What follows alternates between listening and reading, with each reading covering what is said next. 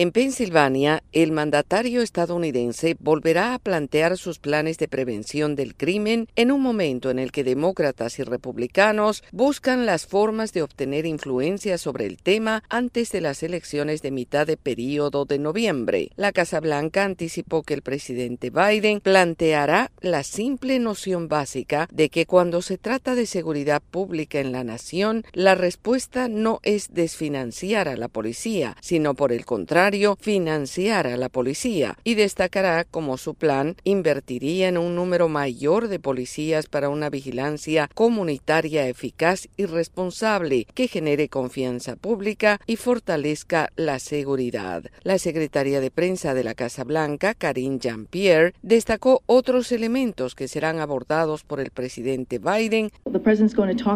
El presidente hablará sobre cómo reunió a demócratas y republicanos a principios de este mes para aprobar la ley de seguridad más importante en 30 años.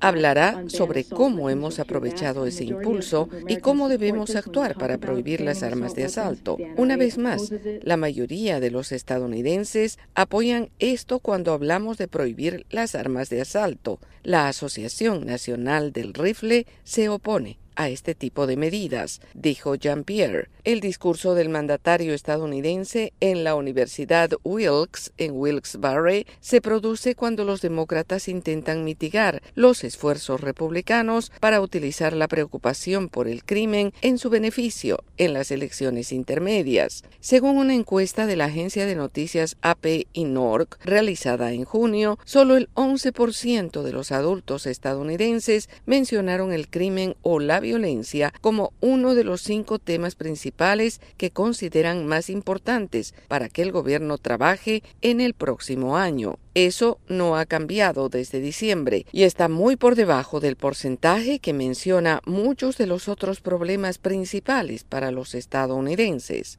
Yoconda Tapia, Voz de América, Washington.